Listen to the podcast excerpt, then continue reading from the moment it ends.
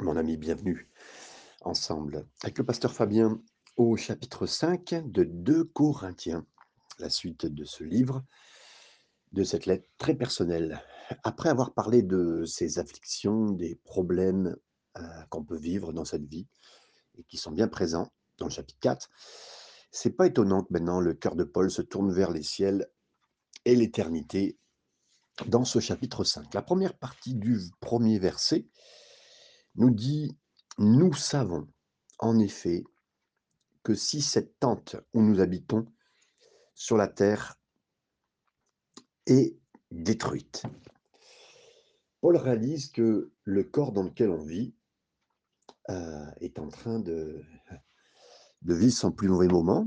Hein. C'était euh, en tant que fabricant de tentes, Paul a dû apprécier le savoir-faire d'une tente, parce qu'il savait ce que c'était, et une tente bien faite. Alors, il savait aussi que les tentes étaient censées être temporaires.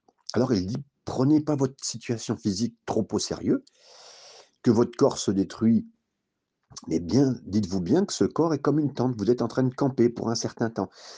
Mais d'ici peu, la tente qui commence à s'affaisser, qui perd peut-être les sardines dans lesquelles vous devez bien mettre, les pieux, euh, voilà, ça marche moins en moins bien. Les coutures commencent à lâcher, et vous commencez à déchirer même certains endroits de la tente. Notre Père est si bon de nous rappeler doucement chaque fois que nous avons dans le miroir qu'on se voit et qu'on se dit ouf, oh là là. Ben, heureusement que nous regardons vers l'éternité et on comprend, et Paul le comprenait, que vraiment notre corps n'est que une demeure temporaire sur cette terre. La suite du verset premier, bien sûr, nous avons dans le ciel un édifice qui est l'ouvrage de Dieu, une demeure éternelle qui n'a pas été faite de main d'homme. La plupart des gens pensent que le ciel est un peu comme une, un grand quartier, style les Champs-Élysées ou euh, Beverly Hills, dans lequel euh, tout le monde aura une grande villa. Hein, et bah, peut-être au coin de la, de la du boulevard de la gloire ou euh, de l'avenue Alléluia. Non. Ça sera leur héritage. Mais si la tente ou le tabernacle de cette terre nous parle de nos corps, hein, euh, la maison qui n'est pas faite de madame doit parler de notre corps ressuscité, un corps glorieux fait sur mesure pour l'éternité. On en parlera, mais oui, le corps euh, nous sommes faits corps, âme, esprit. Trois choses. Et les trois choses seront, quelque part, glorifiées et ramenées au Seigneur en entier. C'est ce que le, ce chapitre traite aussi en partie. Le verset 2. Aussi nous gémissons dans cette tente, désirant revêtir notre domicile céleste. Il y a quelque chose en nous, quelque part, ça, pas que ça grogne, hein, parce que là, râler, on sait faire, c'est pas, c'est pas le point, mais nous, nous, nous gémissons parce que nos tentes montrent des signes d'usure, de, de, de difficulté, de, de, oui, d'usure. Hein, c'est pas, c'est comme sur cette terre les, les objets ménagers ou qu'on achète. Hein, c'est, parce que nos corps s'usent et on souffle, parce que ça tient pas. Alors on continue versets 3 et 4. Si, du moins pardon, nous sommes trouvés vêtus et non pas nus, car tandis que nous sommes dans cette tente, nous gémissons, accablés, parce que nous voulons non pas nous dépouiller, mais nous revêtir, afin que ce qui est mortel soit englouti par la vie. Là, on parle de ce terme, il faut qu'on soit, on parle de nudité, hein, il faut qu'on soit vêtu. Et dans ce contexte, ça parle de désincarnation. C'est-à-dire que Paul y corrige un malentendu selon lequel, euh, lorsqu'une personne meurt, elle devient un esprit désincarné, euh, qui n'a plus de corps, qui a plus de corps, une idée complètement contraire à l'écriture. Et donc Bouddha avait tort, parce que dans, le Bouddha, c'était effectivement l'âme et l'esprit, le corps n'existe plus, il est détruit. Et le but de l'homme, bien sûr, n'est pas atteindre le nirvana, l'état d'une bougie d'une bougie éteinte. Non, non. C'est plutôt d'habiter le corps préparé d'avance, céleste, pour nous, qui fera de celui dans lequel nous nous vivons maintenant une tente en comparaison. Donc, pensez bien comme cela. Le corps dans lequel on est, c'est une tente en comparaison de la maison, quelque part, qu'on aura au ciel. Donc, vous voyez bien une différence entre une tente, comme si vous diriez un algéco, hein, pour ceux qui travaillent dans le bâtiment, vous comprenez, et, euh, une vraie habitation. L'algéco, c'est vraiment un truc en attente, quand vous utilisez un an ou deux pour faire des préparations de bâtiments, et le bâtiment que vous préparez, c'est tout autre. Et donc, la différence entre ces deux-là, l'algéco peut être bien, on est d'accord, mais effectivement, la maison après préparée, le bâtiment terminé, magnifique, c'est vraiment l'image pour le ciel par rapport à nous. Mais là, vous voyez, en plus, on parlait d'une tente, tellement léger, tellement spécial. Mais avec le ciel et avec ce qu'on vivra au ciel, notre corps, le nouveau corps, ressuscité, glorifié, euh, sera dans un état incroyable que vous n'avez jamais connu. C'est de cette importance-là qu'il est et c'est pour tous ceux qui aujourd'hui connaissent un corps dégradé, euh, qui ne va pas trop bien, qui a du mal à suivre. C'est ça que le Seigneur est en train de dire. Verset 5. Et celui qui nous a formés pour cela, c'est Dieu. Parce que, écoutez bien, Dieu fait toutes choses bien, comme la Bible le dit, et dans Marc 7, 37. Je vous promets que même si nous pouvons avoir des questions maintenant sur la nature de nos corps ressuscités, ben, quand nous arriverons au ciel, personne ne dira «Euh, Seigneur, est-ce que je pourrais avoir mon ancien corps? Mais non, même si votre corps est, très bon aujourd'hui et que vous avez eu une partie de votre vie ou votre corps, mais suivez plus que bien et même dépassé euh, les autres en, certains points, eh ben, ce nouveau corps qu'on aura sera mieux que le meilleur que vous ayez eu sur cette terre. La suite du verset 5 continue en disant Qui nous a donné les arts de l'esprit. Et donc, le, qui nous a donné, la, vérité ici, qui nous a donné les arts de l'esprit. Il y a un mot qui n'apparaît pas, mais qui est en grec, hein, qui est euh, le mot qui nous a donné de sérieux art de l'esprit. Et le mot grec traduit par sérieux est utilisé en référence à une, comment dire, une bague de fiançailles. Vous savez qu'on peut donner pour un engagement. De même, quelque part, c'est quand il nous est dit de l'art, les arts qui sont versés ici, il nous a donné les arts de l'esprit, c'est une somme qui donnait comme un engagement, une preuve quelque part de ce que le Seigneur là. Euh, vous savez, quand on donne des arts, c'est quelque chose qui nous dit qu'on va s'engager à payer la totalité. Donc Paul montre que nous pouvons être sûrs que quelque chose de grand va se produire parce que Dieu nous a donné des arts, un acompte. Et euh, c'est l'image est simple. Rappelez-vous toutes les fois où vous avez été, vous avez regardé un, coucher de soleil, que vous avez été émerveillé par la grandeur du Seigneur dans une nuit étoilée ou, devant la neige ou devant une cascade. Et là, vous avez été émerveillé par sa puissance, sa grâce, sa bonté alors que vous regardiez l'océan, votre famille ou sa parole. Et, eh ben, sa parole sont comme la bague de fiançailles, des avant-premières, des acomptes pour ce qui nous attend. Et le Seigneur a prévu des belles choses pour nous, mes amis. Quand on commence à regarder le ciel, et là, dans la perspective du corps, euh, déjà une chose, ainsi que l'éternité, mes amis, mais on, va être subjugué quand on va arriver devant tout ce que le Seigneur a préparé. Et c'est merveilleux de le comprendre. Merci. Versets 6 à 8, nous continuons. Nous sommes donc toujours plein de confiance. Et nous savons qu'en demeurant dans le corps, nous demeurons loin du Seigneur. Car nous marchons par la foi et non par la vue. Nous sommes pleins de confiance et nous euh, aimons mieux quitter ce corps et demeurer auprès du Seigneur.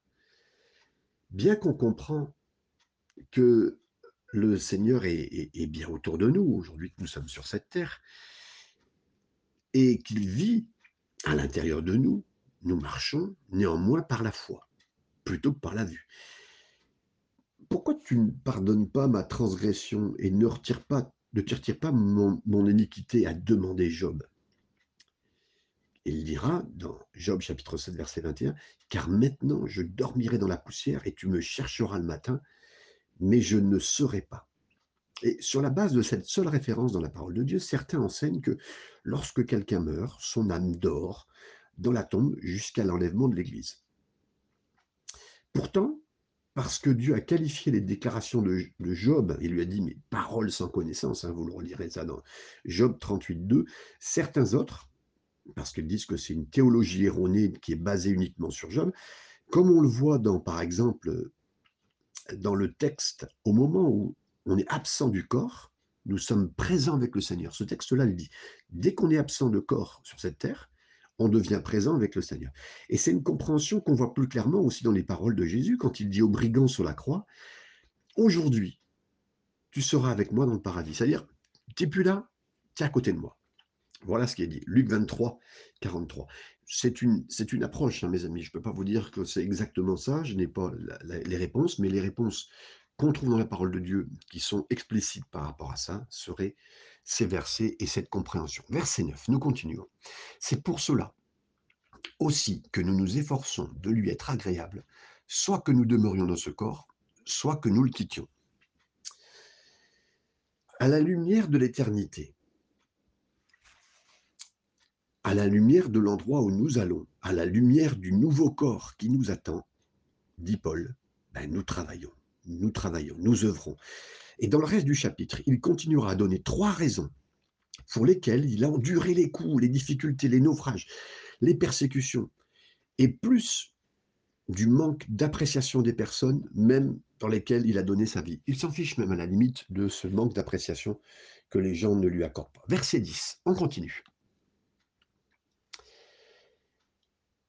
Car il nous faut tous comparaître devant le tribunal de Christ afin que chacun reçoive, selon le bien ou le mal qu'il aura fait, étant dans son corps.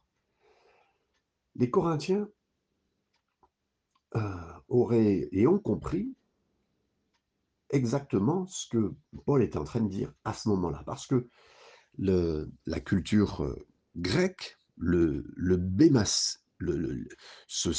comment dire, ce, trône blanc, ce siège blanc, qui était un siège euh, où les athlètes recevaient leur récompense, il comprend. Quand il parle de ce jugement-là, que les chrétiens corinthiens comprennent bien qu'en fait, l'endroit où ils vont, c'est un peu comme ce siège où les athlètes allaient pour recevoir une récompense. Ce n'était pas euh, pour les priver de quoi que ce soit, pas du tout, mais on se tiendra devant l'endroit où le Seigneur sera là, devant une tribune un siège de jugement du Christ où tout ce que nous avons fait sera jugé.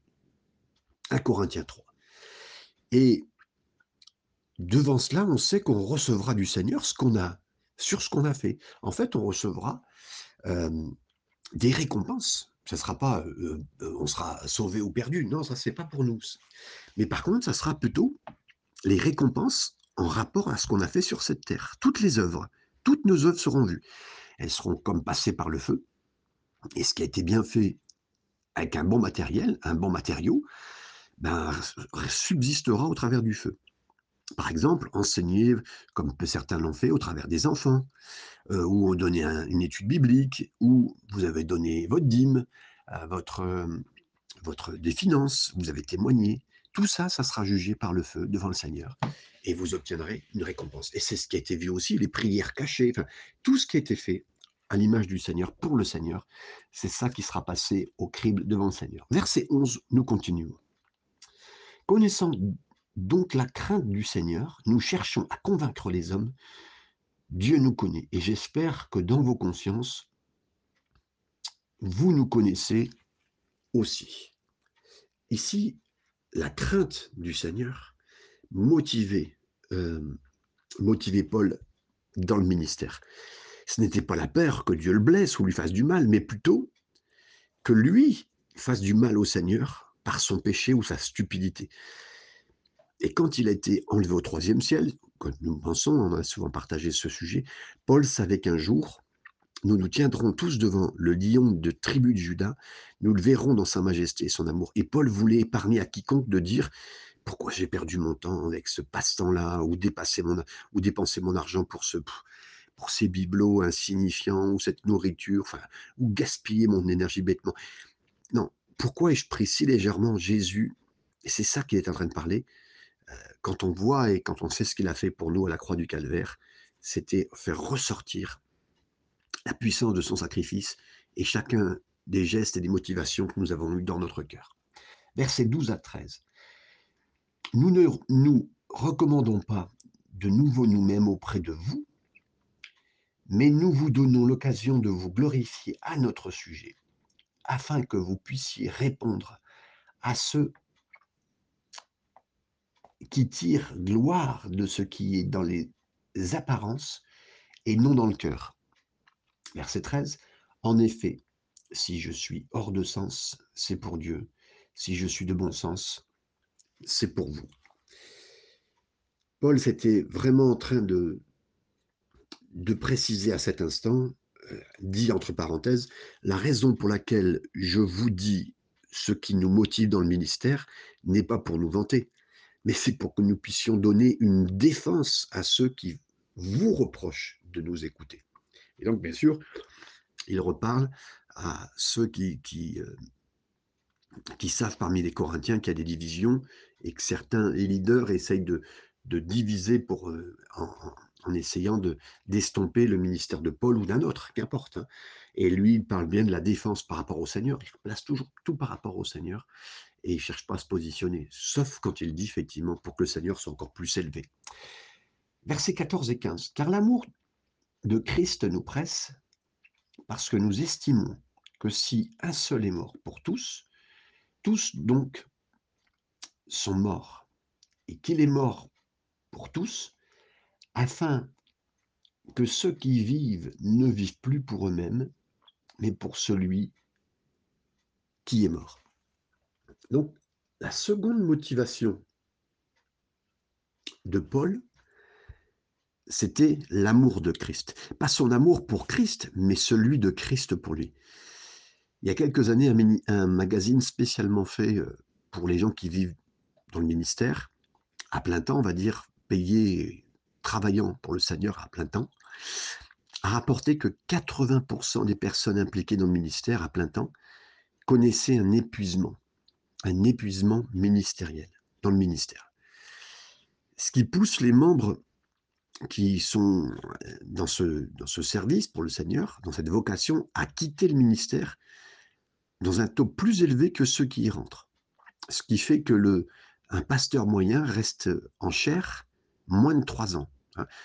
Je vous répète ce que je suis en train de vous dire, c'est un peu comme si, effectivement, tous ceux qui rentrent dans le ministère ne restent pas. Un jeune pasteur, un pasteur ce qu'on appelle stagiaire dans certains mouvements, un pasteur nouveau, et eh bien effectivement, le, taux de, pastorat est de trois ans en général. Tellement, il y a des gens qui, qui arrêtent, qui ne vont pas jusqu'au bout, pour des raisons XY, d'épuisement. Et Paul dira donc, le Seigneur même, il est mort pour moi, et il est ressuscité afin que je puisse vivre pour lui. Ainsi, c'est l'amour du Christ qui a empêché Paul de s'épuiser et d'abandonner. Donc, ce n'est pas lui son amour pour le Christ, c'est l'amour que le Christ avait pour lui. Et c'est ça qui a été sa force dans le ministère pour toujours. Le verset 16. Mort et ressuscité pour eux, ainsi dès maintenant, nous ne connaissons personne selon la chair. Et si nous avons connu Christ selon la chair, maintenant, nous ne connaissons plus de cette, ne le connaissons plus de cette manière.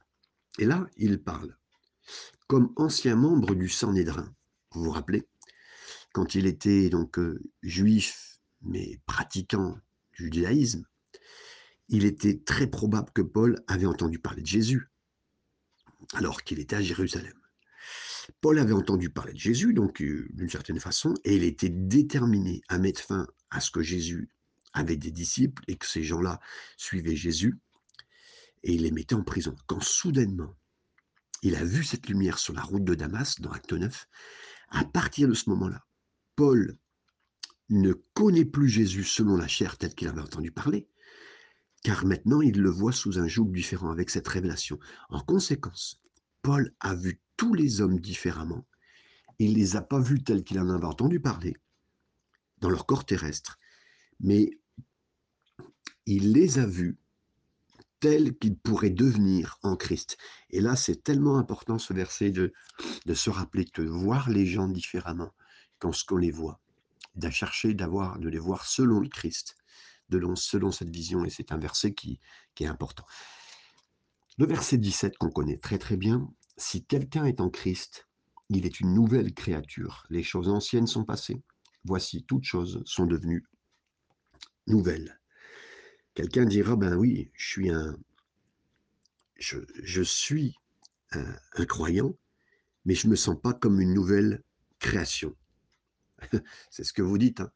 Vérifiez, vous savez, ce que dit Genèse 1, où on lit que commencement, Dieu créa les cieux et la terre. Mais là, juste après, la terre est devenue informe et vide lorsque Lucifer a été chassé du ciel. Et vous savez, quand on voit la terre, euh, les cinq continents, on a l'impression que, en fait, c'était un seul continent au départ et que c'est comme si le diable était atterri au milieu des cinq continents et que les cinq continents seraient explosés. Ça devient cinq continents. Ainsi, suite à la présence du diable arrivé sur cette terre jetée du ciel. Hein. Et là, Dieu a parlé d'une recréation dans l'être, aussi bien la terre, Genèse chapitre 1er, verset 1 à 3, mais il en est même avec l'humanité. Dieu nous a créés à son image, mais nous sommes devenus sans forme et vides, anéantis lorsque nous avons choisi de nous soumettre au diable. Alors, l'Esprit de Dieu a commencé à se mouvoir sur la face de l'eau, sur les pages de la parole aussi, telles que nous avons entendues, euh, qui sont venues vers nous, s'ouvrir à nous, la parole de Dieu, et que la lumière soit, a-t-il dit. Et là, en fait, nous aussi, nous avons reçu la lumière. On a eu plus d'éclairage sur la parole de Dieu, sur Jésus, sur qui il est, un retour à lui. La lumière, le processus de recréation, nous a été mis en mouvement sur nous, mais pareil sur la terre, mes amis. C'est ça que. Donc la terre a sûrement été en grande partie détruite au moment où, ou peut-être informe et vide, au moment où le diable est venu s'exploser sur la terre, et Dieu a recommencé son œuvre après ce chaos, après cette destruction qui a été faite. Et pareil en nous, c'est ce que le Seigneur veut produire. Le verset 21, euh, pardon, le verset, euh, le verset 18 à 20, que nous n'avons pas encore lu, on avait lu le verset 17, c'est-à-dire que quelqu'un est en Christ.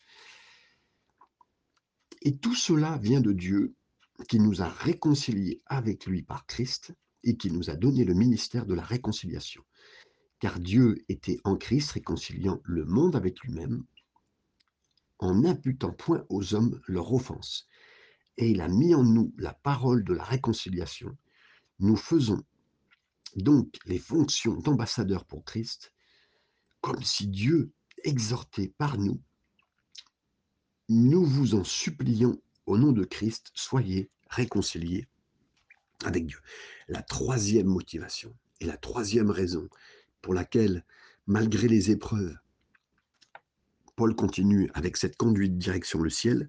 La troisième raison qui motive le ministère de Paul, c'était la joie du service. Euh, nous devenons des ambassadeurs, c'est ça ce service-là. Nous pouvons partager la parole de réconciliation, annoncer une bonne nouvelle de l'Évangile.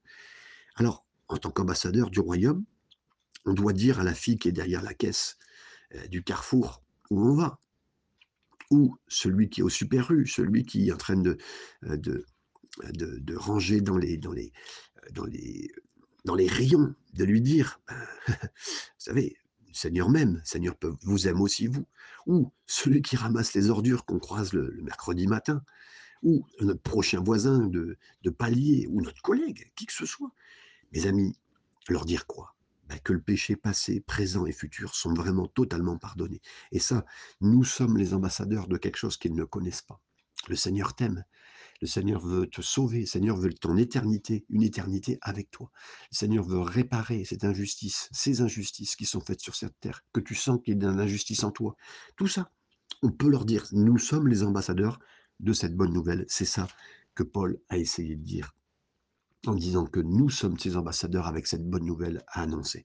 Et le dernier verset, le verset 21, mes amis. Celui qui n'a point connu le péché il l'a fait devenir péché pour nous, afin que nous devenions en lui justice de Dieu. Là, pendant que Jésus était euh, à la croix, suspendu à la croix, une lance a été enfoncée en lui, faisant même jaillir de l'eau et du sang, et ouvrant son côté afin qu'on puisse quelque part, nous entrer en Jésus, avoir une position en Jésus. Jésus nous a ouvert la voie. Ça veut dire que la Bible dit que c'est par le déchirement de la, chair, le voile. Hein, la, que le voile, c'était la chair. Donc par ce déchirement, nous aussi, on a pu entrer. C'est pourquoi nous pouvons dire à tout le monde qu'eux aussi peuvent être cachés en Christ. Quelque part, cette ouverture, ce côté à lui, on peut se cacher en lui. C'est ça. Et lorsque Dieu les regarde, quand Dieu nous regarde, mais il ne voit pas qui nous sommes, mais il voit Jésus. Et nous ne sommes pas, euh, comment dire, nous sommes justement cachés dans le Seigneur pour pas que nous voyions qui nous sommes nous. Et il ne verra que la justice de son Fils, la justice à la croix. Et ils peuvent prendre donc un nouveau départ. Ils sont vraiment une nouvelle créature, une nouvelle création. Qu'est-ce que c'est comme une vérité fabuleuse, mes amis? La crainte du Seigneur nous motive. L'amour du, Christ nous contraint à faire la bonne chose. La joie du service nous, ravive aussi nous donne la joie de le donner le message.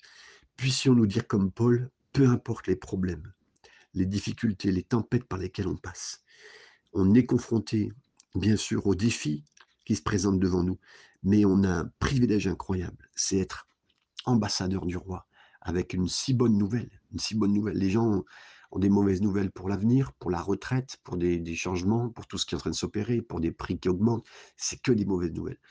On a plein de bonnes nouvelles à donner aux gens, du pardon de leurs péchés, d'un salut éternel, d'un corps glorifié, que nous allons revoir ceux que nous aimons et qui sont chrétiens au ciel, et tant de belles choses que le Seigneur, et surtout, il veut nous sauver, il veut pas nous perdre.